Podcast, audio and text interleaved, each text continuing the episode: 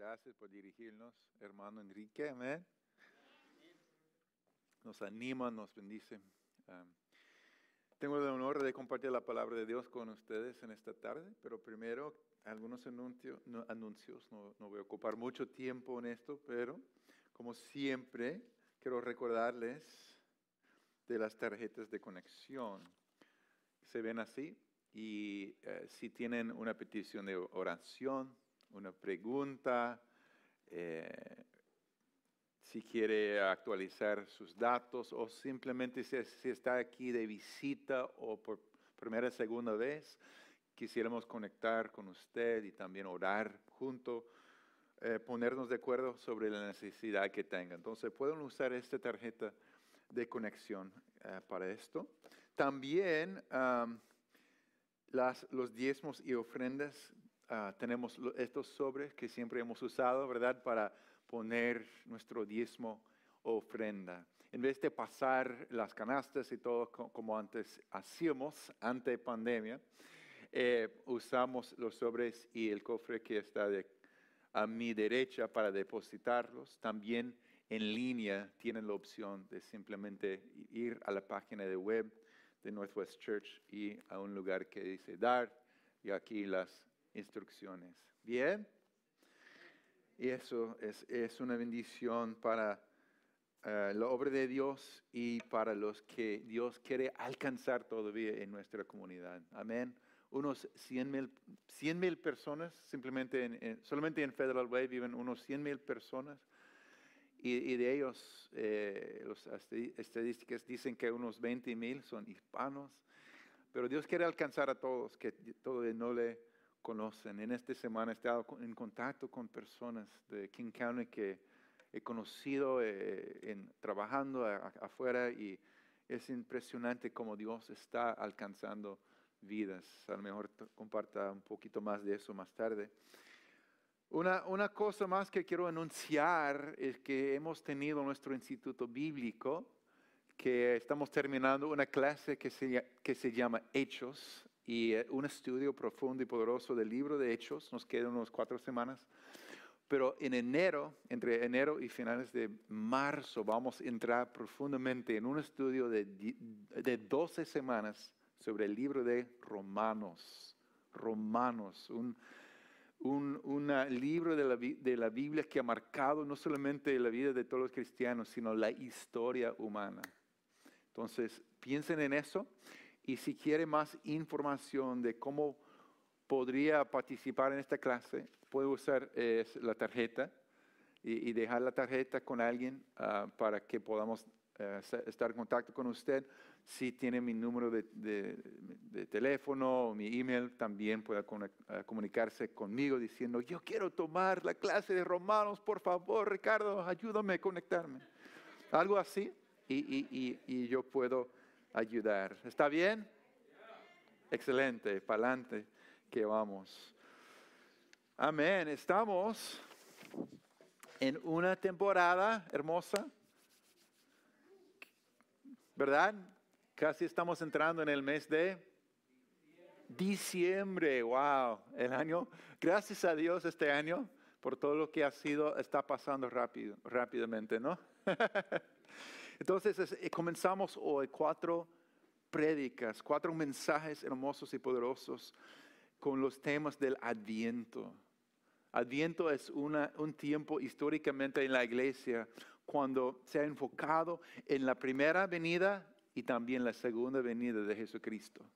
La primera venida de Cristo cuando vino humildemente para ser, nacer como ese bebé que iba a ser el Salvador del mundo, dando su vida sobre la cruz. Pero también esperamos en este momento, miramos hacia atrás, pero también miramos hacia adelante, el momento cuando el Rey Jesucristo regresa y nos busca y nos lleva a su presencia. Entonces, comenzamos eh, hoy con el primer tema que es la esperanza. ¿Qué les parece? Un buen tema para nosotros en este día, en este año, en este momento de nuestras vidas. Amén. Amén, amén. Entonces, oremos y yo quiero pedir algo.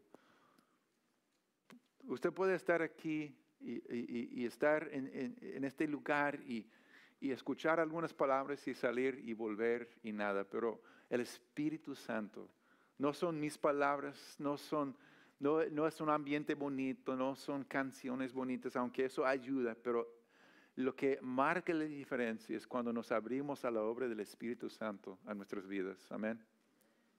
Entonces, al orar juntos, yo quiero que, que diga algo por el estilo. Espíritu Santo, estoy abierto o abierta a tu obra en mí en este momento. Háblame. Amén. Yo, yo lo necesito y, y, tú también. Jesucristo, hoy recordamos tu gran nombre. Hoy nos acercamos a tu, santa palabra. Y Espíritu Santo, pedimos y yo pido que me hables y que hagas tu obra en mí hoy. Te necesito y te busco, Señor. Sin ti no tengo nada. Sin ti, Señor, no tengo esperanza. Pero, Señor, háblanos. Renueva, Señor, la esperanza de mis hermanos y mi vida en el día de hoy. Llénanos de esperanza al recordar quién eres y todo lo que has hecho y lo que has prometido hacer. En el nombre poderoso y precioso de Jesús. Y su pueblo dice, amén, amén. Yo quiero felicitar a, nuestros pastores eh, John y Diana, que en este, el Día de Acción de Gracias, ellos cumplieron no sé cuántos años. Pero, ¿ah? 16 años de casado, su aniversario. Entonces, gracias a Dios por su vida y su matrimonio. Amén. Que Dios los siga bendiciendo con muchos años más. Esperanza, esperanza. Perdimos la esperanza cuando nos damos cuenta que no hay nada que se puede hacer. Esa es una, una verdad que yo he, estado pensando mucho en esta semana. Lo, lo vemos todo el tiempo. Y, y, lo menciono porque he tenido una inquietud que algunas personas, o tal vez muchas personas, están luchando con esa realidad, sienten que están lentamente o rápidamente perdiendo la esperanza. ¿Cuántos saben que Dios tiene algo decir, decir esa, esa, lucha, esa realidad? Y, pero la cosa es que perdimos la esperanza cuando nos damos cuenta que no hay nada que se puede hacer para cambiar mi vida o mi situación. Lo vemos en un, en un simple partido de fútbol, ¿verdad? todo el tiempo, sé por 88 minutos, estamos ah, pensando, mi equipo puede ganar, pueden ganar, aunque es una lucha difícil y fuerte. Estamos esperando ese milagro al final que va a cambiar todo. ¿Saben? ¿Sí?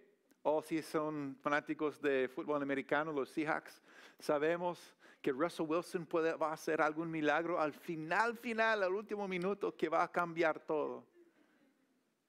Y esperamos, todo el mundo esperamos, espera ese minuto, pero sabemos que llega un, un momento en particular cuando todo el mundo se da cuenta.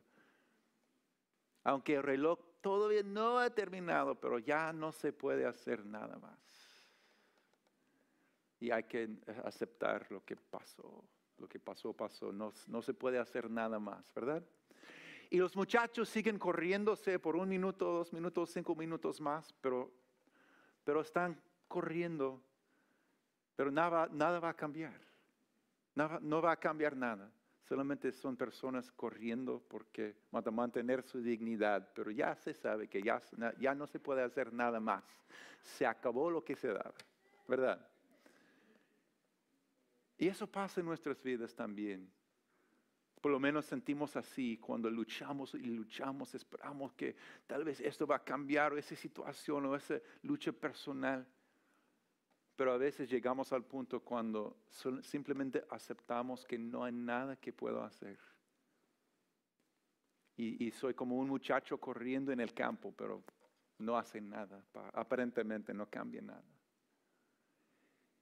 Y yo creo que la esperanza se pierde cuando nos damos cuenta que no hay nada que se puede hacer. ¿Sí o no? ¿Están conmigo?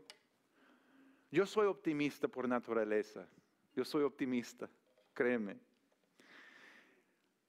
Y, yo siempre pienso que hay alguna, alguna, alguna opción, alguna, eh, algún camino que puedo descubrir que va a cambiar las cosas. Si, si me dan, sea con el auto, con el médico, lo que sea, si me dan un mal reporte, yo pienso, yo voy a buscar otra opinión hasta que encuentre a alguien que me dé un, un reporte mejor. ¿Me entienden?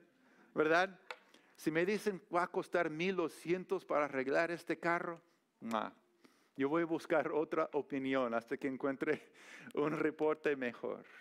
Si el médico me dice no, no, no se ve bien, a lo mejor otro médico me dé otro, otro, otras buenas noticias, ¿verdad? Y ese optimismo está bien, pero no es suficiente. Porque sabemos en la vida de todos nosotros, se llega un punto cuando ya no hay otro, otro reporte mejor, no hay otro precio mejor, no hay otro, otra opción mejor aparentemente. Se ha explorado todas las maneras y ya no hay nada más que puedo hacer, ¿verdad? Y esos momentos son difíciles. Vivimos en una sociedad donde vivimos y tenemos una sensación de control falsa. La idea que podemos manejar cambiar y superar los problemas y controlar las cosas y situaciones. Otra vez el optimismo es bueno, pero no es, pero es muy insuficiente realmente. Pensar eh, positivamente es bueno, pero no siempre es suficiente. Porque llegan los momentos en la vida cuando enfrentamos nuestra incapacidad para controlar o cambiar la situación o nosotros mismos. Eh, y el, Evangelio de Cristo, la palabra de Dios, nos habla claramente y nos lleva a un punto cuando tenemos que enfrentar nuestra capacidad de cambiar nosotros mismos, ¿verdad? Es doloroso cuando uno por fin se da cuenta que no hay nada que se puede hacer, pero hay dos verdades aquí. Las tribulaciones y estas pruebas revelen nuestra falsa esperanza a un lado, ¿verdad? Cuando enfrentamos cosas fuera de nuestro control, todas nuestras falsas esperanzas se revelen y, nos damos cuenta, wow, no sirven, no son suficientes, pero también nos recuerdan nuestra verdadera esperanza y lo que realmente sí se puede es permanente, es, fiel, queda allí.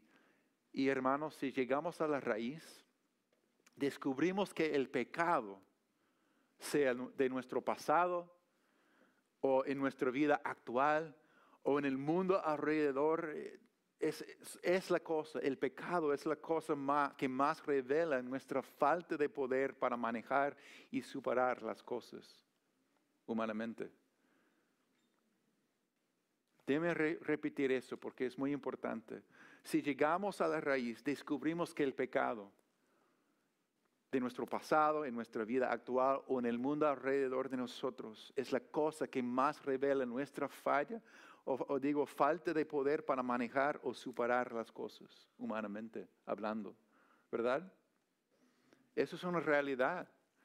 Y los que han, han chocado contra una adicción o un problema en su vida que no han podido superar, saben que el primer paso hacia la libertad es reconocer y aceptar que no hay nada que yo puedo hacer para cambiarme a mí o cambiar esta situación. Yo necesito una esperanza más allá de mí mismo. Amén.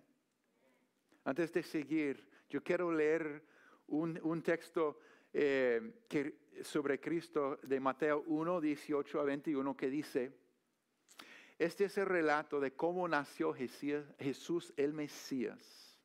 Su madre María estaba comprometida para casarse con José, pero antes de que la boda se realizara, mientras todavía era virgen, quedó embarazada mediante el poder del Espíritu Santo.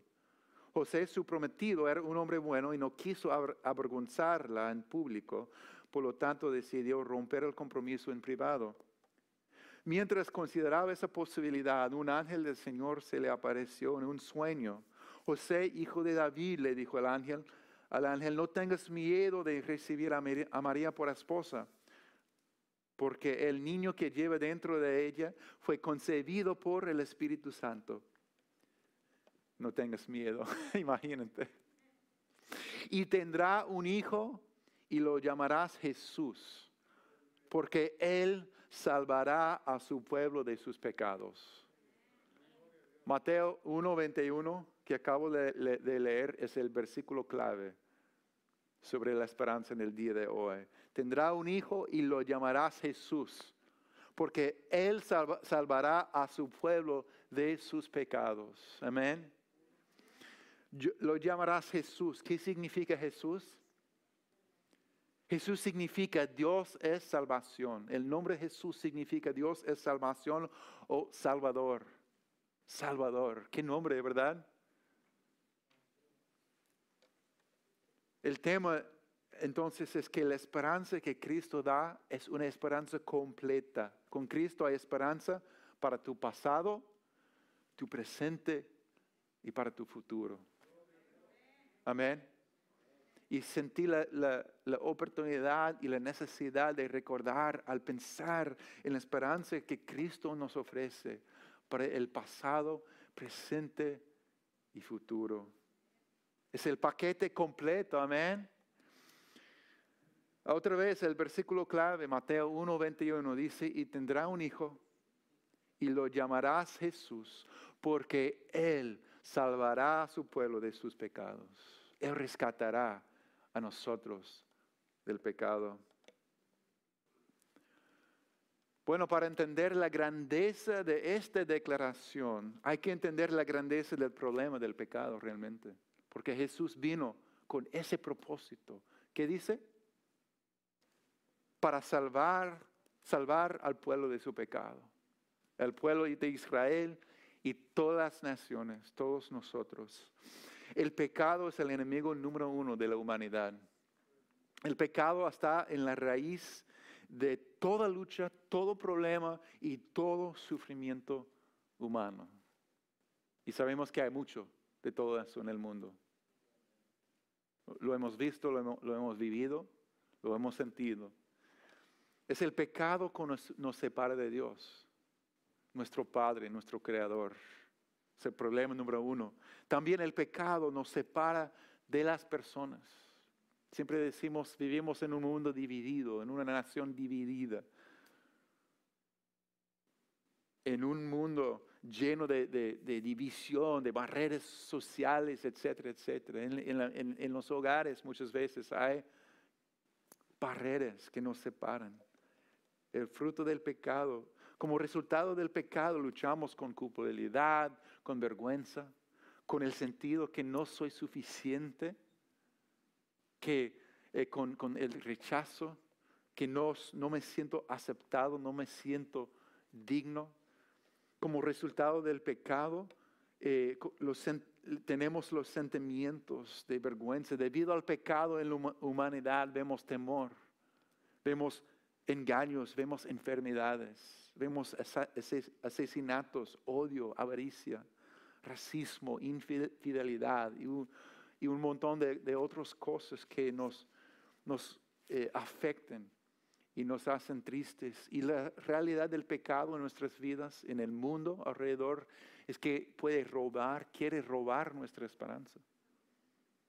Todo el mal que vemos, experimentamos personalmente y más allá, quiere robar nuestra esperanza al darnos cuenta que somos sin poder para vencer este enemigo. Y otra vez, perdimos la esperanza cuando, cuando nos damos cuenta que no hay, no hay nada que se puede hacer. Cuando nos sentimos sin poder para cambiar toda esta lucha. Entonces, pero necesitamos la esperanza como necesitamos el aire, ¿verdad? Todo ser humano necesita la esperanza. Podemos ver visualmente lo que pasa cuando una persona pierde la esperanza. Es muy triste, ¿verdad? Rompe el corazón de, cualquier que, que, experimenta eso. No es, nada, no es nada bonito. Necesitamos la esperanza. Toda persona necesitamos la esperanza para el futuro, para el presente y también para el pasado. Pero ¿dónde se encuentra? ¿Dónde, dónde tú encuentras esperanza para tu vida, para este mundo, para todo, todo lo que enfrentamos? Amigo, yo quiero explicar por qué el mensaje de Cristo es un mensaje de esperanza como ningún otro como ningún otro. Las buenas noticias que trae esperanza incomparable es que Jesús vino para salvarnos del precio del pecado. Jesús vino para salvarnos del poder del pecado. Y Jesús vino para salvarnos de la presencia del pecado también. Todo. Entonces el hecho que Jesús vino para salvarnos del precio del pecado nos da una esperanza pasada el hecho que Jesús vino para salvar y rescatarnos del poder del pecado nos da una esperanza presente en el día de hoy. Y el hecho que Jesús vino para salvarnos de la presencia del pecado nos da una esperanza futura que podemos esperar. Gloria a Dios, amén. Entonces Jesús vino para rescatarnos y salvarnos del precio, del poder y también de la presencia de ese gran enemigo el pecado. Gloria a Dios. Gloria a Dios. Y, sentí que sería, fuera importante recordar, meditar, alimentarnos sobre esta verdad, esta es esperanza que tenemos. Entonces, primero la esperanza pasada, quiero mirar por un, un minuto. Para algunos, la área de tu vida donde más hace la falta la esperanza es sobre el pasado. Sabes que no hay nada que puedes hacer respecto a, las decisiones y las acciones del pasado y remordimiento es tu alimento. La culpabilidad es tu compañero. Aunque lo que pasó, pasó y no hay nada que se puede hacer, tu, pasado quiere robar tu esperanza en el día de hoy y porque no vives con esa sensación, no, no, no, no hay nada que se puede hacer. Y te, te molesta. Aunque pase el tiempo, arrastras el pasado contigo. Afecta a tu relación con Dios, afecta tu relación con otras personas, contigo mismo. Y aunque tengas fe,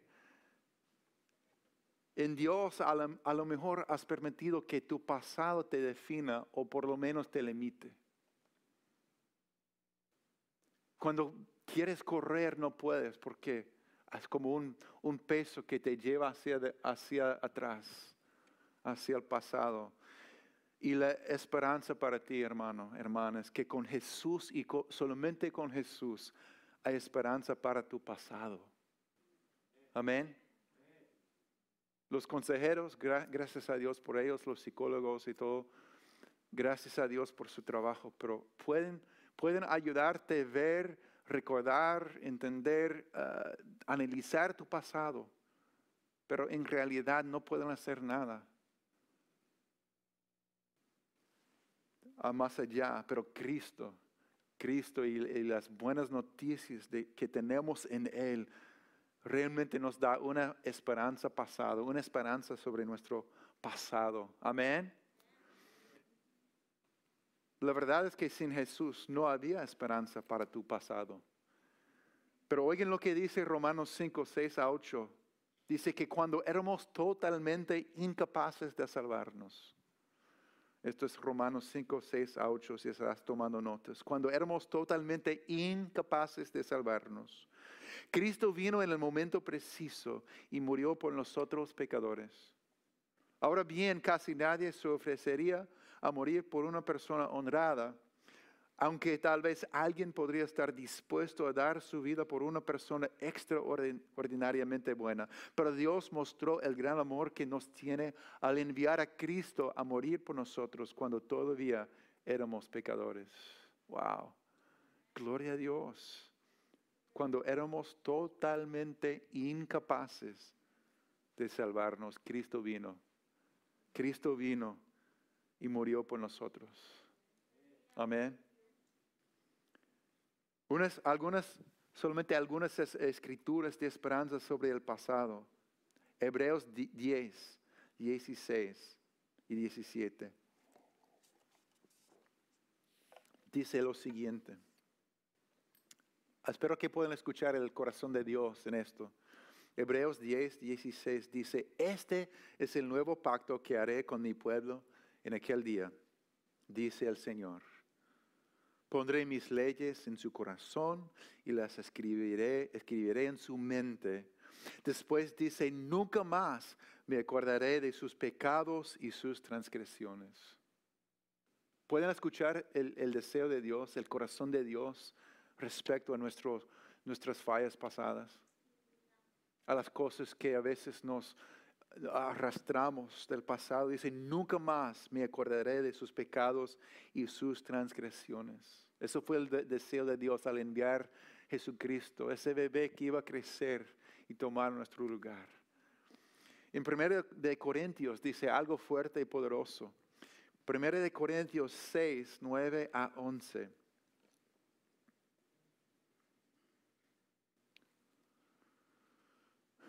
Dice,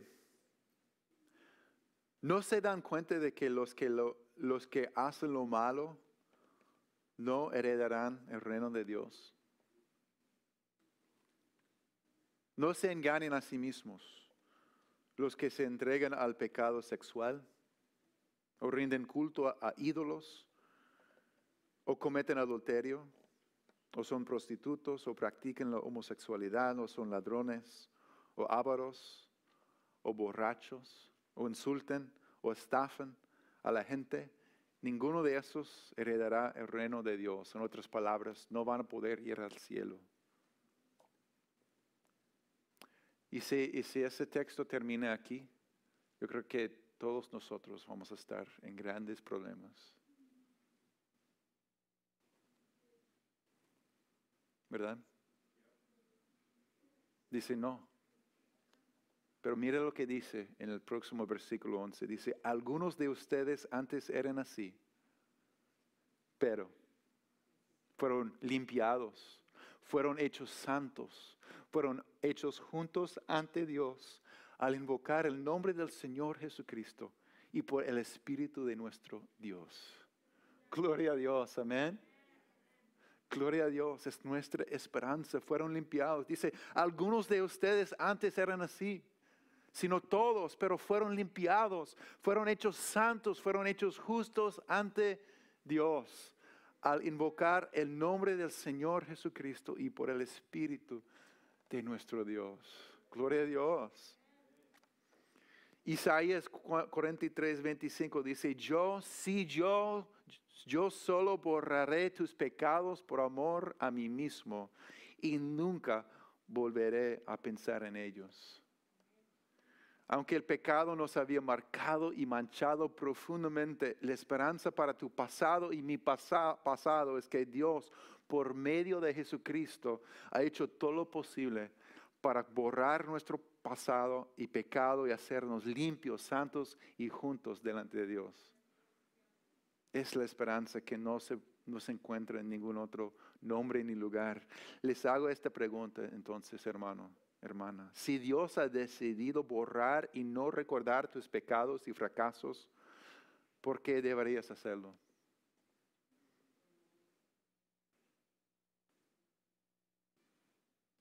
Jesús ya ha pagado el precio sobre la cruz que dijo. Él dijo, consumado es. Consumado es. En otras palabras, quiere decir literalmente la deuda está saldada. Amén. Si alguien está en Cristo, dice que nueva criatura es. Conozco una, una joven de nuestra iglesia en, en otro país que se acercó a nosotros a mí, se, se, acercó a mí un día pidiendo oración. Y cuando le pregunté, ¿tiene algo específico? Y estaba notablemente triste, deprimida. No, no quería decir nada, solamente lo que, lo que sea, que ore por mí. No quería decir. Y al momento cuando comencé a orar,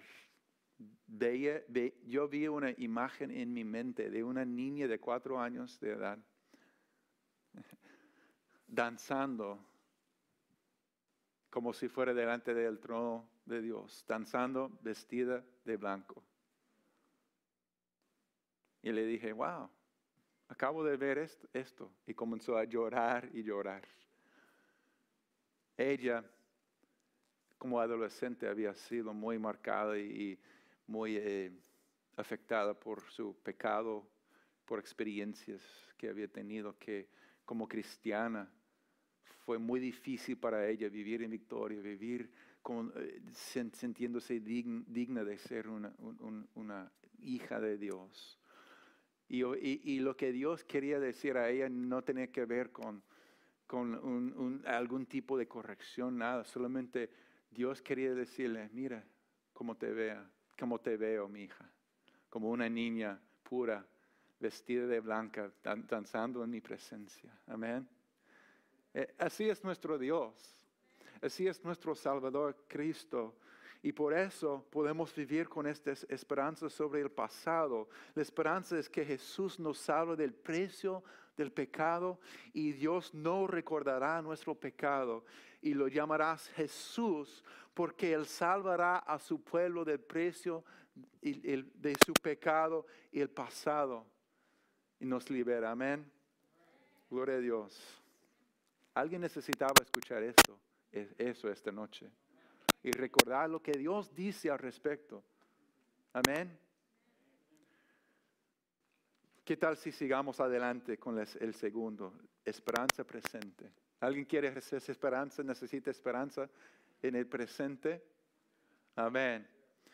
Eso habla del poder del pecado.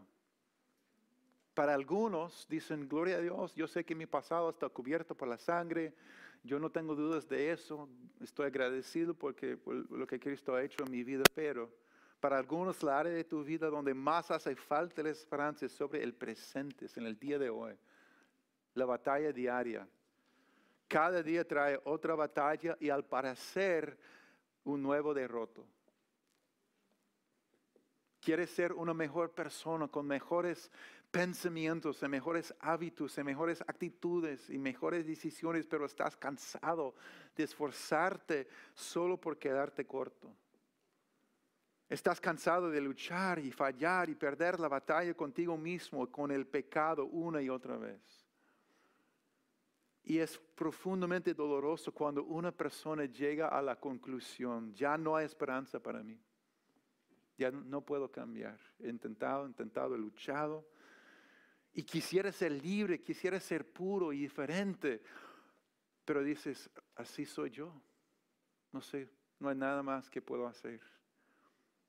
A lo mejor has aceptado la esclavitud y el derroto. Pero hermano, Dios no te, te creó para vivir en derrota. Amén. Dios te ama.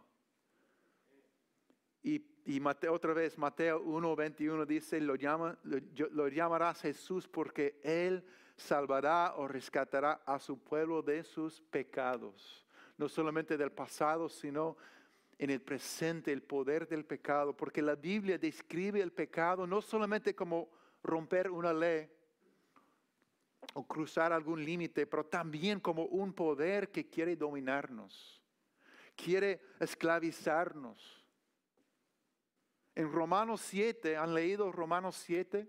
Pablo describe, describió esta lucha perfectamente así. Y él habla de la ley, y cuando habla de la ley, representa las cosas buenas y correctas que sabemos que debemos hacer, pero no, muchas veces no hacemos o no podemos hacer. Entonces la ley son las cosas buenas que sabemos que queremos hacer y Dios quiere de nosotros, pero muchas veces no podemos. Quiero leer ese, texto que es tan, tan eh, claro sobre esa lucha. Dice en Romanos 7, 14 a 25.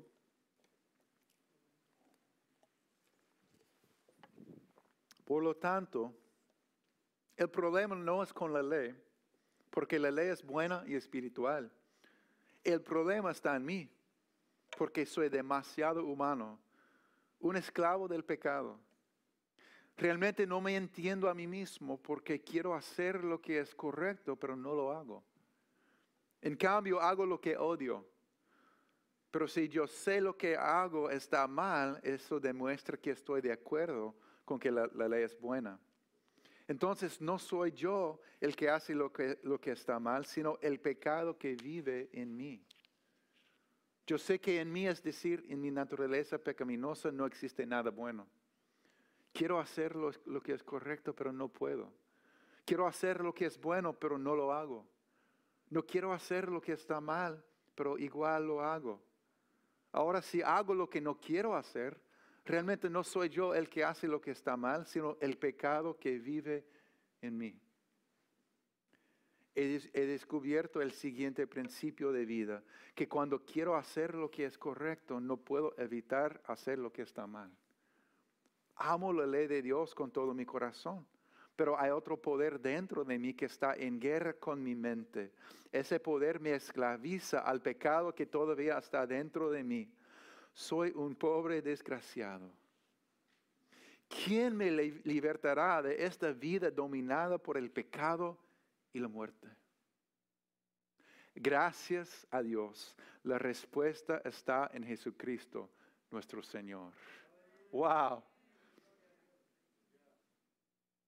Yo sé que, nos identificamos con la lucha que se describe tan claramente en estas palabras. Pero Jesús vino no solamente para salvarnos del precio del pecado, para que algún día a, lo mejor lleguemos al cielo, también vino para salvarnos del poder del pecado, ese gran enemigo que quiere esclavizarnos y quitar nuestra esperanza. Y si te identificas más con la derrota que la victoria en tu vida moral o espiritual, el corazón de Cristo es que experimentes la libertad. Para eso vino Jesús, para romper el poder del pecado en nuestras vidas. También, la cosa es que toda religión puede decirte, qué hacer y puede darte sabios consejos sobre cómo ser una persona mejor. Tú vas a encontrar sabiduría para una vida mejor en, muchas religiones y, y, filosofías. Pero esta es la cosa. Puede pintar un estándar que debes, debes alcanzar, pero no puede darte el poder para alcanzarlo. ¿Verdad? Pero esta es la esperanza en Jesús. Solo Jesús puede darte el poder para superar el dominio del pecado en la batalla diaria y darte esperanza presente. Esperanza para el día de hoy, para la batalla de hoy. ¿Cómo lo hace? Primero, Dios, Cristo nos hace una persona nueva. Nos da una identidad nueva. Nos llama una creación nueva nos, recuerda que no somos ese, ese sucio pecador o pecadora, nos recuerda que somos hijos amados, que hemos sido declarados santos delante de Dios. Número dos, él, él, renueva tu mente por medio de su palabra. Su palabra es viva y poderosa. La palabra dice que seamos transformados mediante la renovación de qué? De nuestra mente. Yo entiendo la lucha y la necesidad de tener la mente renovada. Y yo entiendo qué tan feo es nuestro enemigo, el diablo, y este mundo lleno de pecado. Ah, ah, un testimonio hermoso es que a los cinco años de edad yo, fui, yo recibí el bautismo del Espíritu Santo en un campamento cristiano. Imagínate. Y comencé una de las primeras cosas que hice fue comencé a, cantar una canción nueva. Como básicamente compuse una pequeña canción sobre Dios y como nuestra victoria en Él, como un niño pequeño. Como para mí fue como una evidencia pequeña de que el Espíritu Santo estaba moviéndose en mi vida. Pero yo creo que fue como un mes o dos meses más tarde cuando yo fui al parque para jugar cerca de mi casa ya todavía con cinco años de edad. Y allí descubrí una revista llena, llena de pornografía, fuerte y, fea. Y, y, obviamente fue muy chocante para mí como un niño pequeño. Y recuerdo que miraba y miraba y miraba y como imágenes grabándose en mi mente, como un niño pequeño. Qué triste, ¿no?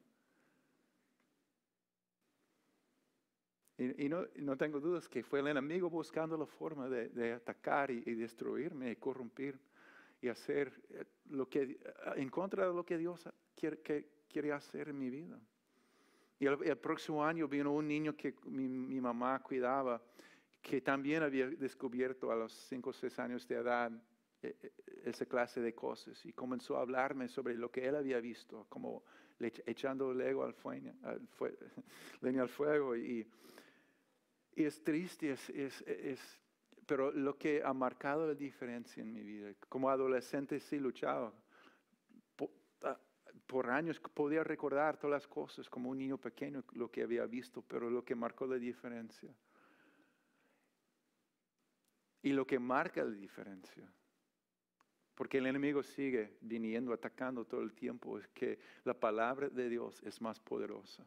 La palabra de Dios renueva nuestras mentes. Ha renovado una y otra vez mi mente. Cuando el enemigo viene para atacar, hay algo más poderoso en mí, que es la palabra de Dios, el Espíritu de Dios. Y en ti también. A veces el enemigo quiere mentirnos y decir que no vale la pena sentarnos y pasar tiempo en la palabra de Dios. al contrario, es esencial. Es nuestra arma, es la verdad que nos hace libres. Y tenemos que ser renovados por la, la verdad que nos hace libres, que es la palabra de Dios. Amén. Dios es fiel. El enemigo sí, la batalla diaria está allí. Pero lo que pasa es que hay un poder más poderoso que es la verdad, el Espíritu de Dios. Y la tercera cosa que Dios nos da es el poder del Espíritu Santo a nuestras vidas, porque no podemos superar la ley del pecado y de la muerte en nuestras fuerzas, pero podemos en el poder del Espíritu Santo. Es como la ley de la gravedad. Tú puedes subir a un árbol, un lugar alto y convencerte que tú puedes volar como un, ave, pero no importa cuánto estás convencido, tú sabes que la ley de la gravedad va a ganar si te tiras, ¿verdad? Es una ley. Pero un avión.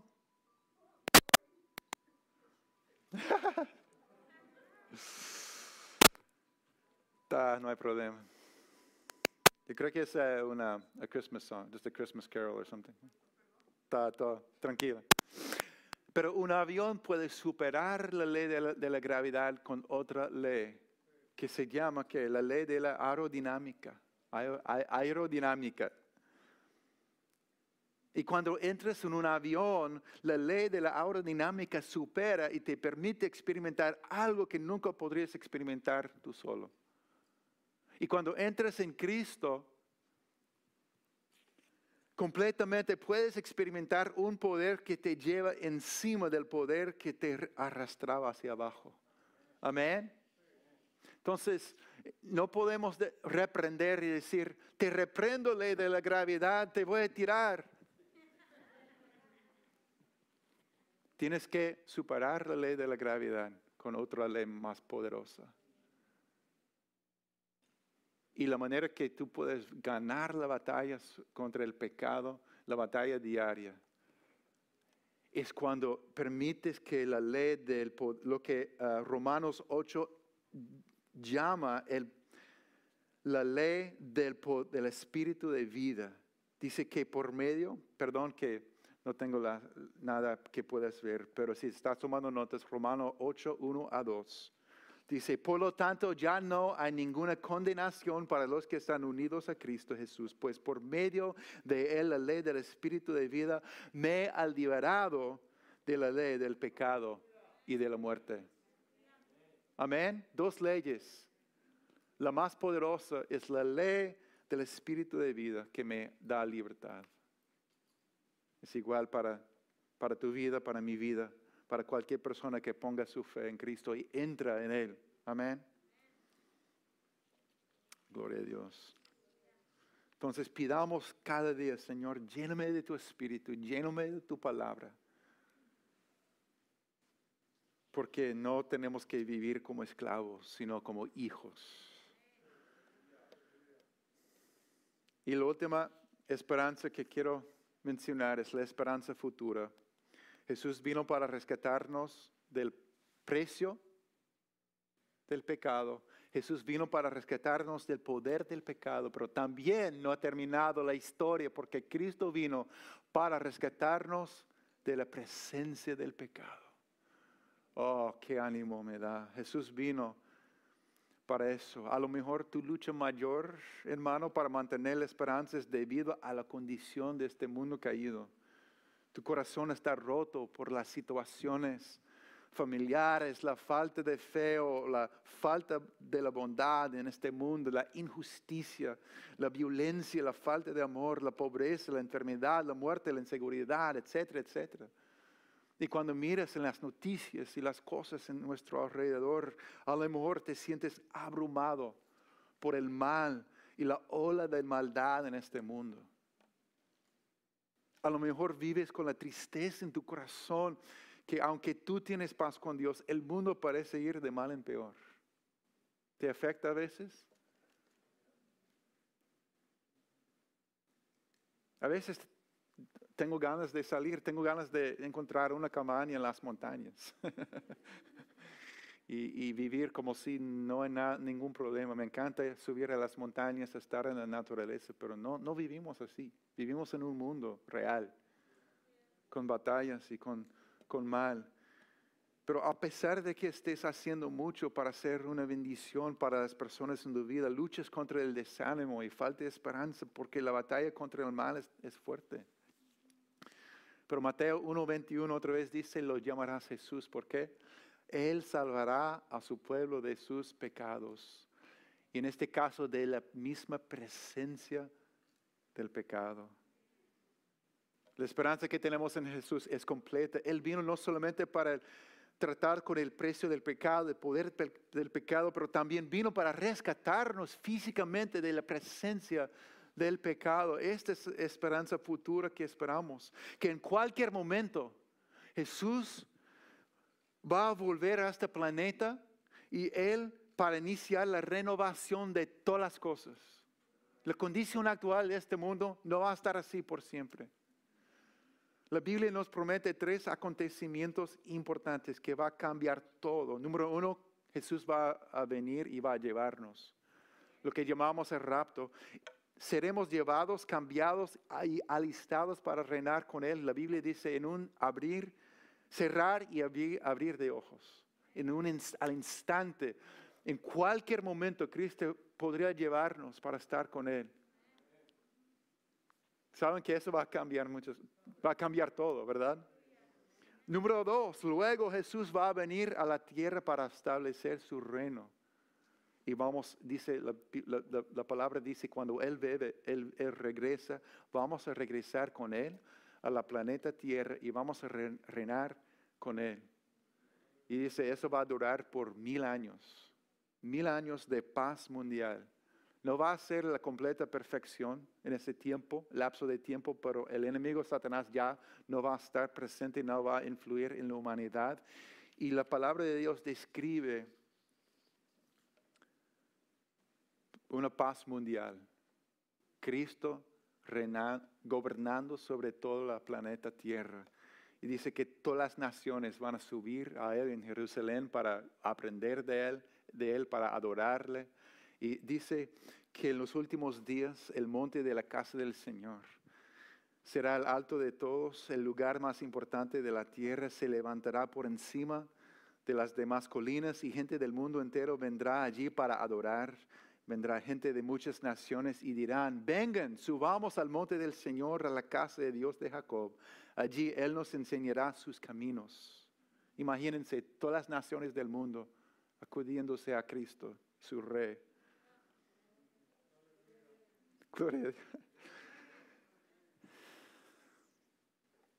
Allí él, nos enseñará sus caminos y andaremos en sus sendas, pues de Sión saldrá la enseñanza del Señor, de Jerusalén saldrá su palabra. El Señor mediará entre las naciones y resolverá los conflictos internacionales. Ellos forjarán sus espadas en rejas de arado y sus lances en herramientas para podar. Va a terminar la guerra, los conflictos, todo eso. No peleará, peleará más nación contra nación, ni seguirán entrenándose para la guerra. Paz mundial, Cristo reinando como rey. Y la última cosa que vamos a experimentar es el cielo nuevo y la tierra nueva, la perfección, la eternidad en, en la presencia de Dios y su pueblo. Todo pecado y todas sus consecuencias ya no van a existir jamás. Y, nos promete eso en Apocalipsis 21, 1 a 4.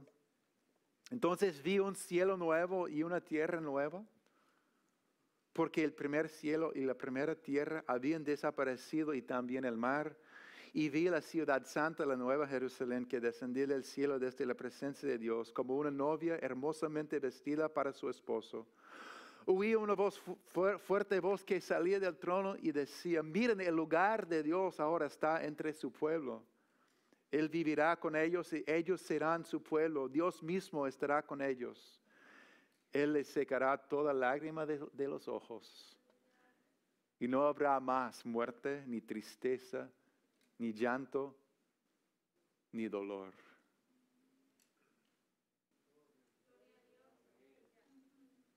Todas esas cosas ya no existirán más.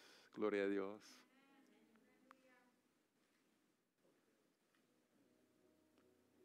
Lo llamarás Jesús, porque Él salvará a su pueblo del precio del pecado, del poder del pecado.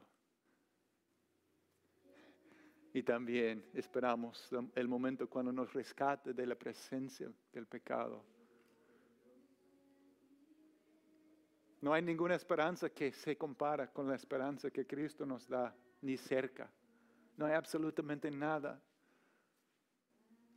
No hay ningún trabajo mejor, relaciones mejores. Nada, absolutamente nada.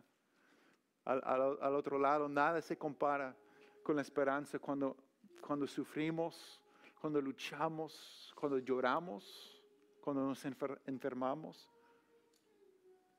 Ah, tenemos una esperanza tan poderosa, tan eterna, que nos dice, que nos recuerda con Cristo. Somos amados y Él nos ha rescatado del precio del poder y de la presencia del pecado. Esta es una esperanza incomparable. Amén incomparable. Termino con esta pregunta. ¿Dónde necesitas esperanza hoy?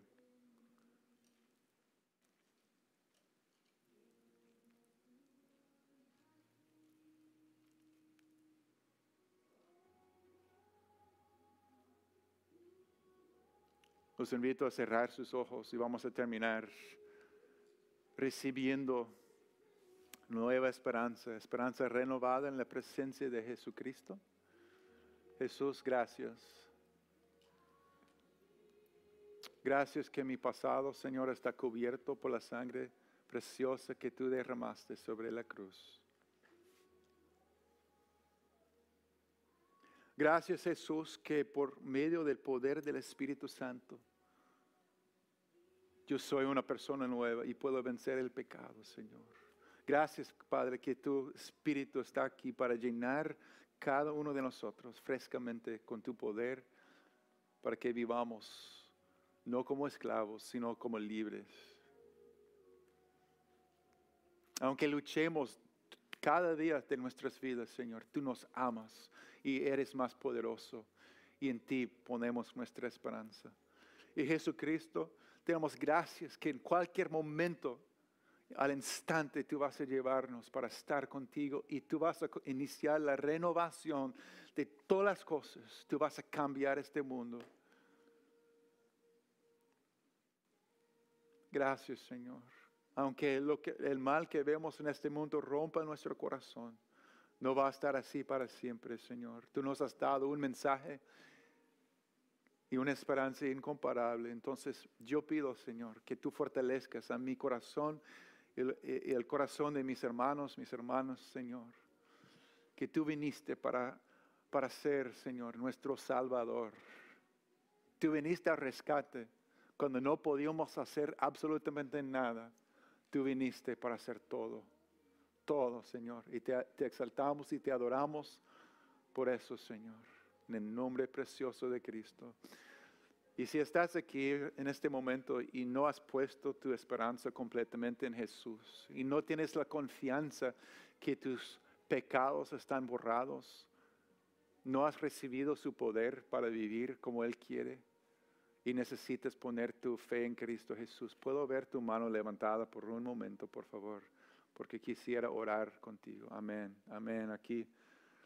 Amén. Alguien más dice, yo, yo, yo reconozco la esperanza que hay en Cristo y yo quiero poner mi fe en Él. Amén. Amén. Amén. Todos si pueden repetir conmigo, Jesucristo, te amo, en ti pongo mi esperanza, perdona mis pecados, donde he puesto mi esperanza equivocadamente en esperanzas falsas yo me arrepiento y en ti pongo toda mi esperanza.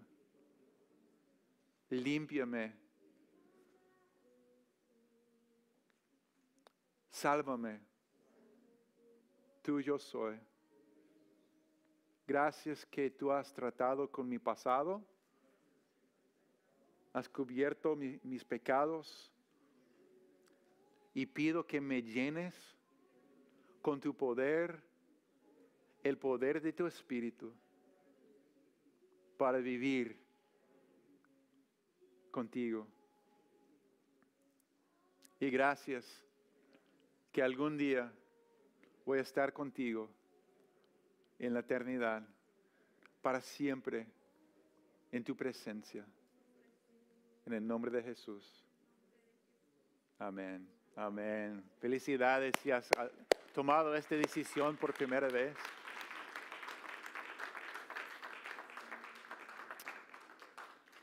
Los quiero y, yo, los animo a seguir meditando cada día de esta semana en estas verdades, porque va a renovar tus fuerzas, va a llenarte con la esperanza que Dios tiene para nosotros, porque Cristo sí ha venido para ser nuestro Salvador en todo, todo sentido. Amén.